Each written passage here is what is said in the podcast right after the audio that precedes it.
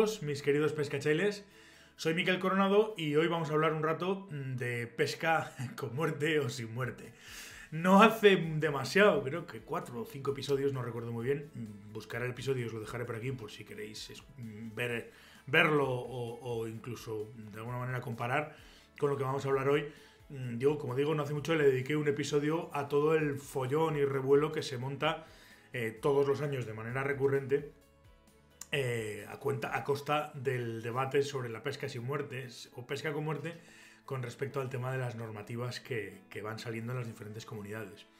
En la presentación de dicho episodio, ya digo que os lo dejaré pues, pues por aquí, no sé exactamente dónde, pero os lo dejaré por aquí. Si escucháis podcast, pues lo dejaré en las notas del programa, por si lo queréis volver a escuchar. Eh, ya digo que en la presentación de ese episodio comenté que, bueno, en mi opinión, este debate de la pesca sin muerte, pesca con muerte, es un debate bastante estéril y, bueno, y es bastante estéril básicamente por una razón, pues porque es un debate muy pasional y que los argumentos que se utilizan pues, pues difícilmente van a convencer en el caso de los pescadores con muerte a los sin muerte y en el caso de los sin muerte a los con muerte. Yo personalmente creía que este debate estaba ya mucho más que superado, ya hace mucho tiempo que sí, que se hablaba de la pesca sin muerte, de la pesca con muerte y tal, pero viendo el nivel que gastan algunos para defender a capa y espada su derecho a matar todo lo que puedan pescar, pues llega un momento en el que, sinceramente, me apetece de verdad bajar al barro y desmontar uno por uno eh, todos esos argumentos y demostrar que en realidad a esta gente la pesca como actividad o como deporte no les importa absolutamente nada.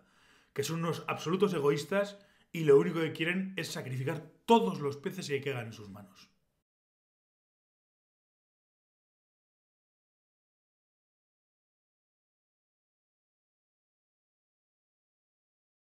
Vamos a empezar por el principio. Los pescadores sin muerte son todos aquellos que en Aragón, Castilla-León, Andalucía y cada vez más y más y más comunidades autónomas salen a pescar cumpliendo las normativas vigentes en cada territorio. A mí realmente me gustaría saber, de verdad, ¿eh? pero de verdad, de dónde sacáis esas estadísticas tan espectaculares que manejáis. Estos días he oído que si los pescadores tradicionales representan el 80% de los pescadores gallegos, que si son más de 40.000, que vamos a dejar a más de 40.000 personas sin poder salir a disfrutar de su afición, que no sé qué, que no sé cuántos. Vamos a ver, vamos a ver. El problema de todas estas, es todas estas estadísticas, perdón por el... El problema de estas estadísticas es que no basta con decirlas. Yo puedo decir que el 80% de las personas que bailamos somos maravillosos y que el 3% de los que les gusta el reggaetón son psicópatas. Pero eso no vale con decirlo, eso hay que, hay que demostrarlo. Y ahí, eh, en el tema de la demostración es cuando falla el argumento. Sobre todo porque hoy en día, y mira que he estado buscando eh, bibliografía y he estado buscando estadísticas y datos reales, eh, en el caso del Ministerio de, creo que es el de el de fomento, el de no sé exactamente, lo tengo por ahí, lo podría mirar, pero, pero es no existe, yo no he conseguido encontrar datos en cuanto al número de licencias y sobre las mayorías y minorías con respecto a, datos reales de decir, pues no, mira, está, estadísticamente está demostrado por esto, por esto y por esto, que efectivamente el 90%, el 80% de los pescadores pues pescan de una manera o pescan de otra. Nadie lo sabe. Nadie lo sabe. Lo que pasa es que, bueno, pues podemos decir lo que nos da la gana. Pero la realidad es esa. La realidad es que no existen datos reales y datos demostrables y contrastables de que el 80% de los pescadores son pescadores eh, tradicionales con muerte. Eso no es así. Pero bueno, bien, ¿vale? Pues eso, pues eso, estadísticas hay que decirlas y hay que demostrarlas, que eso es lo importante. ya lo decía Homer Simpson y lo comenté otra vez. Es decir, el 14% de la gente sabe que la gente se inventa estadísticas, pues porque sí, porque queda bien. Pues eso. Que es así, o sea, es que es así. Vamos a ver. Lo primero de todo es que habría que definir qué es pesca tradicional. En España se da la paradoja de que el libro más antiguo escrito sobre pesca es el manuscrito de Astorga que lo escribió Juan de Vergara allá por el año 1624. Y no deja de ser un libro en el cual se recogen una serie de patrones de montaje de moscas para pescar truchas. Con lo cual, ¿qué es pesca tradicional? La pesca tradicional es el spinning ligero, la pesca con cucharillas, la pesca eh, al, al, tiento, la pesca al cebo corrido, o la pesca tradicional con ahogadas, el bulldog, la pesca mosca, etcétera, etcétera, etcétera. Habría que definir qué es pesca tradicional.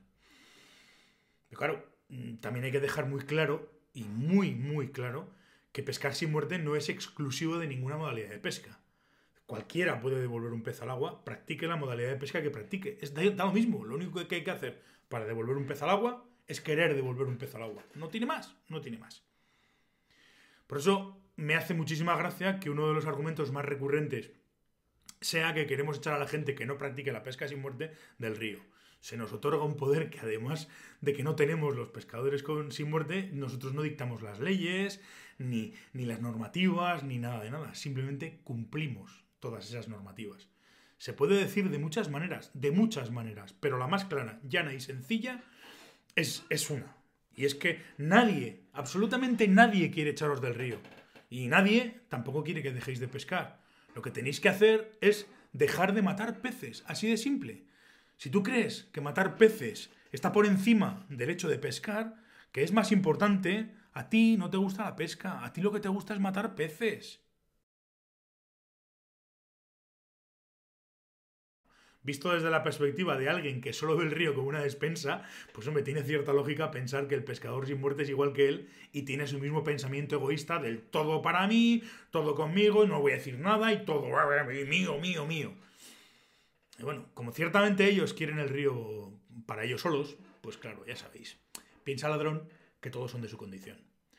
Viendo que además eh, este asunto de la, de la, pesca con muerte, la pesca sin muerte, donde ahora mismo tiene un, un auge importante y donde está en, pleno, en plena ebullición es en Galicia, y que es allí donde evidentemente se ha desatado gran parte de toda esta polémica que, que estamos viendo estos días, eh, todos sabemos que cuando atacan a la competición, en realidad están atacando concretamente a un competidor. Yo no creo de necesario, sinceramente no creo necesario defenderle porque sé perfectamente, bueno, y él lo ha demostrado, que sabe eh, perfectamente defenderse solo. lo que pasa es que me apetece desde aquí, pues de entrada, mostrarle mi apoyo absolutamente incondicional en este asunto y decirle, tío, mm, aquí cuentas conmigo y lo que yo puedo hacer por echarte una mano y por difundir todo este mensaje, pues, pues aquí, como decía aquel, aquí cuentas, cuentas con mi espada y el otro diría con mi arco. Y esto ya es el no más de la estulticia. O sea, ¿en serio ¿Vais a usar un argumento quienes desnucáis todos y cada uno de los peces que caen en vuestras manos? ¿De verdad? ¿De verdad nos vais a llamar torturadores? por favor, esto es, es, el no va más. Y además es una cosa que a mí me, me vuelve loco. Lo comenté el otro día además en mi muro de Facebook. Quien utiliza este argumento encima se ofende muy fuerte y te bloquea porque tú le llames asesino. Yo no es que me sienta orgulloso de llamar asesino a nadie, al contrario, muchísimo menos. No, es algo que, me guste. Lo que pasa es que pasan, suceden dos, dos cosas. Este tema del asesino, torturador y tal, lo he oído tantas y tantas veces, eh, dicho hacia mí, que bueno, pues la verdad es que me he hartado y no se lo voy a permitir a nadie. Lo he escuchado en el contexto de la pesca, lo he escuchado en otros contextos y bueno, no se lo voy a permitir, de verdad, no se lo voy a permitir a nadie. Ni soy un sádico, ni soy un asesino, ni soy un torturador, ni estoy enfermo, ni nada porque me guste pescar, porque me gusta ir al río a disfrutar de la pesca. De verdad, o sea, de verdad. Lo que pasa que, bueno, pues, pues, eh, pues ya me he hartado y no se lo voy a permitir, como digo, absolutamente a nadie. Y por otra parte, había ahí cierto apetencia cierto morbillo en entrar en este juego y ver realmente cuál era el aguante de una persona que básicamente hace lo mismo que tú. Bueno, sí, básicamente. Va al río y pesca.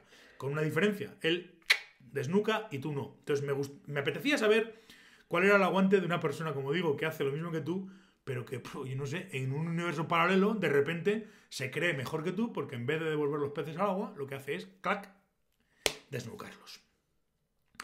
Evidentemente, a la segunda vez que le juguemos, que jugamos, perdón, juguemos, a la segunda vez que jugamos al juego de, los torturadores asesinos, pues rápidamente se mosqueó, me bloqueó y, se, y se acabó el experimento. Es una verdadera pena porque la verdad es que se ve que tenía la piel muy, muy, muy fina. Con este tema del, del, del argumento este de los torturadores y demás, está muy claro, muy, muy claro, que hoy en día, ante los ojos de cierta parte de la sociedad, somos un colectivo a extinguir, todos, ¿eh? Los que pescamos sin muerte, los que pescan con muerte.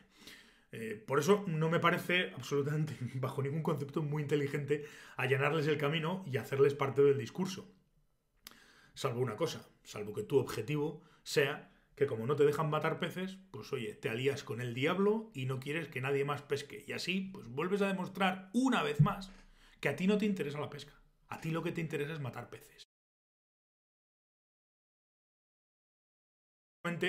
Bueno, básicamente porque se asocia a la, pesca, a la pesca mosca. Eh, lo primero de todo que hay que decir es que el elitismo es el movimiento que defienden las élites y que una élite o élite o élite elite eh, es un grupo de personas que goza de un estatus privilegiado y que actúa como rectora en los órdenes de la vida de una sociedad, comunidad o institución. La palabra como tal proviene del francés élite y esta a su vez deriva del, verbo francés elire, que significa elegir. Como decía, es muy común entre los pescadores tradicionales, entre los pescadores eh, que practican la pesca con muerte, relacionar pesca sin muerte con pesca mosca. Mm, bien es cierto que en España ese concepto de la pesca sin muerte se empezó a introducir eh, desde asociaciones de pescadores a mosca. Concretamente, esto eh, lo introdujo, se empezó a introducir con la fundación o con la creación de AEMS desde los finales de los 70, principios de los 80. Pero la realidad es que hoy en día cada vez más gente se da cuenta de que no tiene ningún sentido matar peces y realmente lo que les interesa o lo que les gusta es la pesca, sin importar, como digo, en absoluto la modalidad que utilicen. Eso hay que tenerlo muy claro. Pero vamos, es decir, contestando al tema de las élites, en mi caso concreto, eh, yo, en mi caso concreto, porque, porque como pescadora mosca que lo soy, evidentemente, y a mucha honra, eh, quiero preguntar y además dejarlo muy claro. O sea, ¿en serio, en serio, soy un privilegiado por querer dominar un arte, como este es el caso de la pesca con mosca, y todas sus, disciplinas, montaje, lanzado, todo lo que conlleva ¿eh? dominar o intentar dominar, que ya sé que no lo voy a conseguir en mi vida, pero por lo menos me, interesa el viaje, disfruto de, intentar dominar esta disciplina y además empleo mucho tiempo y mucho dinero en formarme. Soy un, soy un privilegiado por eso. Soy un privilegiado y un excluyente por elegir una modalidad de pesca en la que todo el mundo está de acuerdo que se cogen menos peces. ¿Verdad que no tiene sentido? Pues ya está.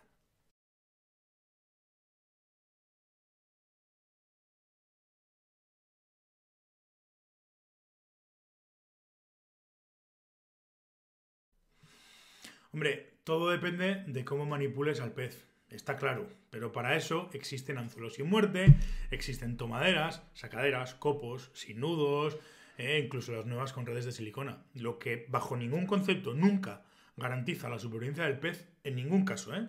es desnucarlo. Existe un montón de bibliografía y estudios sobre el impacto de la pesca sin muerte. Por no aburriros, os dejo un enlace a un artículo en la web de AEMS que además incluye varios estudios y amplia bibliografía sobre el tema. Lo dejaré eh, en, la, descripción del programa, o sea, aquí en, la descripción, o también en las notas del programa en la web. El enlace es riosconvida.es barra WordPress barra trucha guion sin guion muerte guion C guion R guion mortandad guion peces. Hostia, el SEO aquí va a ser pelín complicado. No he dicho nada.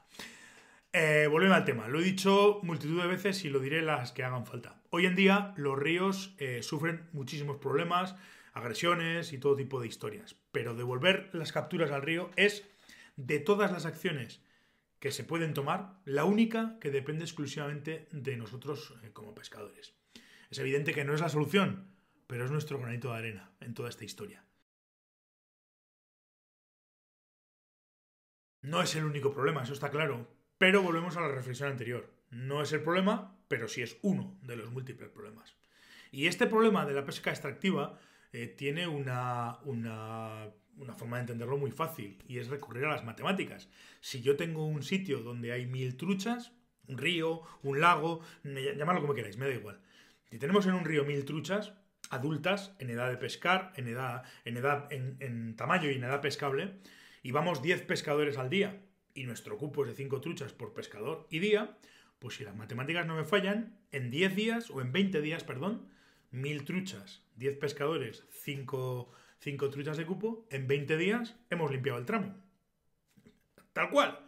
Hemos limpiado el tramo en 20 días. Vale, no somos tan buenos y en vez de hacer un cupo diario hacemos medio cupo diario. En vez de 20 días son 40 días, ¿vale? Pero es cuestión de tiempo que dejemos ese tramo limpio.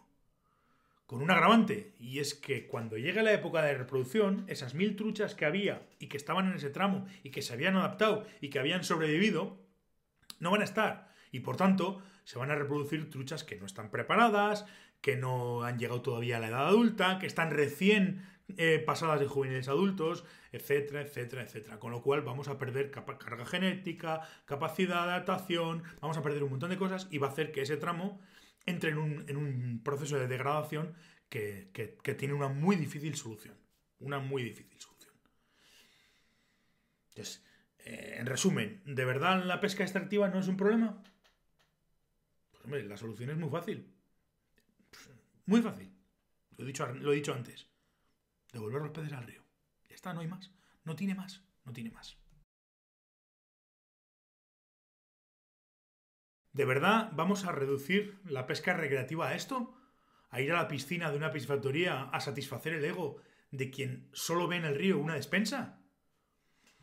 Pues hombre, es triste pensar eso, desde luego. Ojo, sin contar con el gasto que tendrían, bueno, en el caso de algunas especies y en algunas comunidades autónomas ya lo están teniendo, ¿eh? repito, que sin contar que el gasto que tendrían que hacer las administraciones para mantener de manera artificial poblaciones en tamaños y cantidades para que una minoría, sí señores, los pescadores, todos los pescadores, somos una minoría con respecto a cualquier otro colectivo. Entonces, eh, claro, eh, tendrían, como digo, gastarse dinero ¿eh? de manera, para mantener de manera artificial poblaciones en tamaños y, y cantidades para que una minoría disfruten de ir al río a por pescado. Gasto, ojo, que ni de lejos cubrimos los pescadores con lo que pagamos de licencias, permisos y demás. Eso hay que tenerlo muy claro. Entonces, claro, habría que jugar y habría que decirlo. ¿Hasta cuándo van a estar el resto de los contribuyentes dispuestos a pagarnos a todo servicio?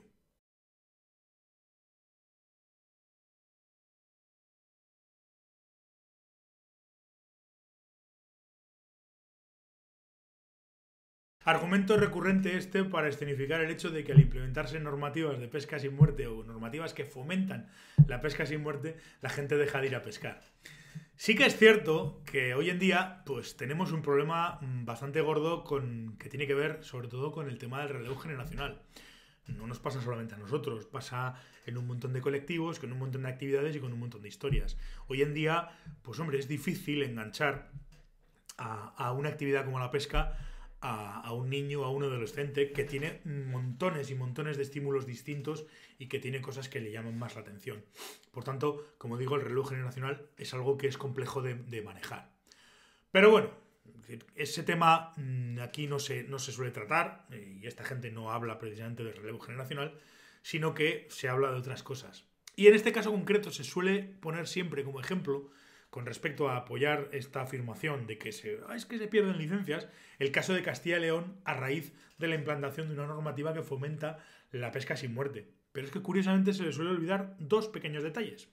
Dos pequeños detalles con respecto precisamente a Castilla y León. Eh, concretamente el primero, voy a leer textualmente de la web de la Junta de Castilla y León, dejo el enlace, que no lo voy a decir porque es bla, bla, no sé qué, bla, bla, bla, bla, bla, lo dejo, pero yo lo leo un apartado dentro de la tramitación de licencias que se llama licencias exentas. Y dice así.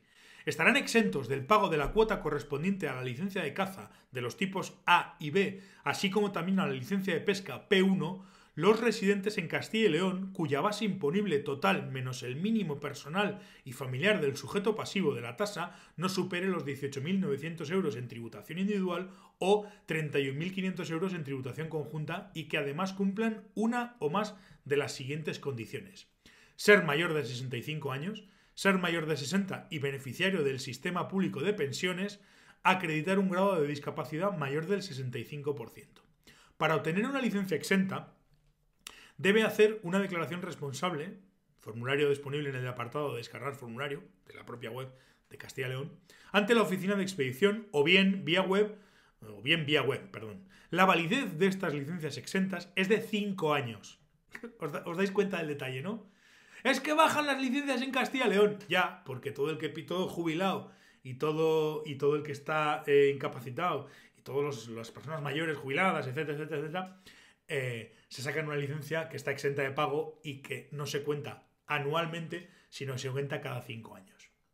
Claro, lógicamente hay un año en el que no bajan, pero al año siguiente todos esos que ya no aparecen en la estadística desaparecen. Por tanto, las licencias bajan. Y hay otro tema también muy curioso sobre el asunto de las licencias.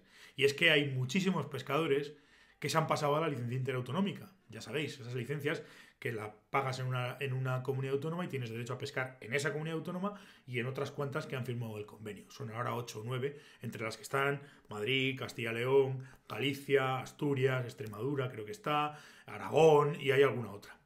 Eh, de hecho, eh, yo, por, por, ejemplo, pues evidentemente me saco la interautonómica en, en el gobierno de Aragón, la interautonómica de, de Aragón, pero con esa Voy a pescar a Asturias, si quisiera, voy a pescar a Galicia, si quisiera, voy a pescar a Castilla y León, voy a pescar...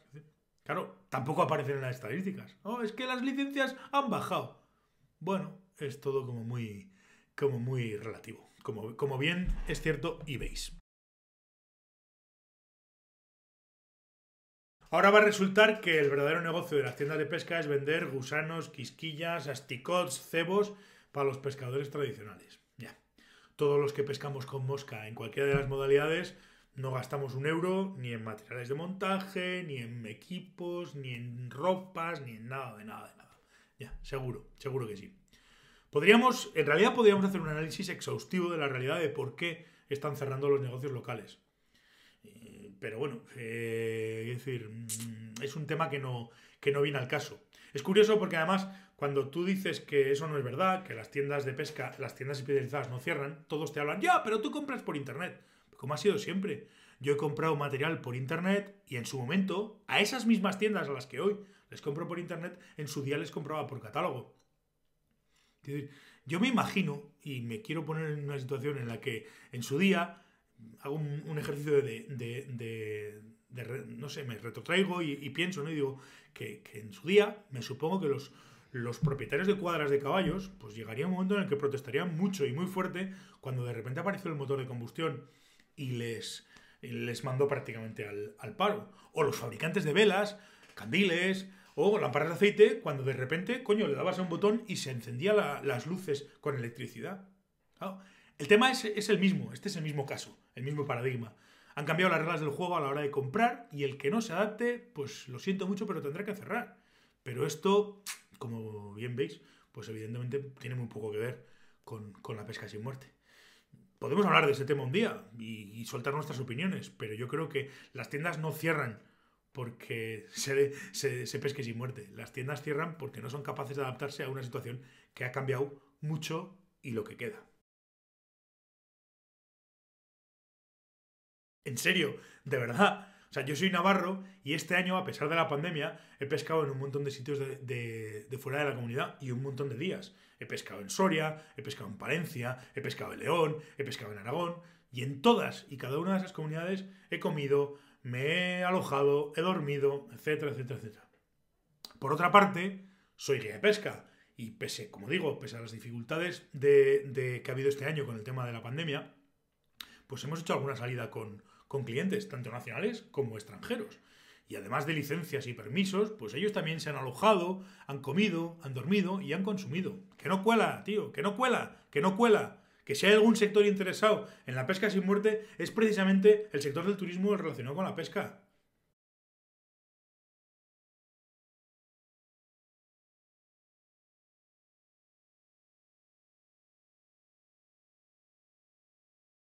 Ya por ir terminando, por si todavía a alguien le quedan dudas de cuál es la verdadera motivación de los defensores de desnucar peces, cuando están acorralados y ya no saben qué decir, te salen con estas aseveraciones que una vez más demuestran que en realidad a ellos la pesca les importa una mierda, que a ellos lo único que les mueve es el egoísmo y el hecho de poder matar peces, y que todo esto es una pataleta porque son incapaces, ¿eh? repito, son incapaces de ver más allá de sus narices.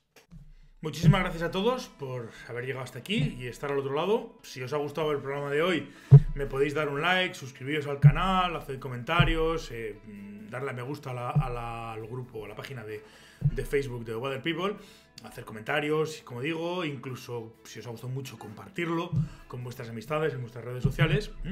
Si habéis escuchado el podcast, también podéis dejar eh, vuestros likes, reseñas o comentarios en la plataforma correspondiente. Eh, sabéis que en waterpeople.com tenéis un, un, formulario de contacto por si queréis preguntarme o comentarme lo que sea mm, y poco más que añadir. Nos volvemos a escuchar el próximo martes aquí. Hasta entonces, por todos bien y sed buenos.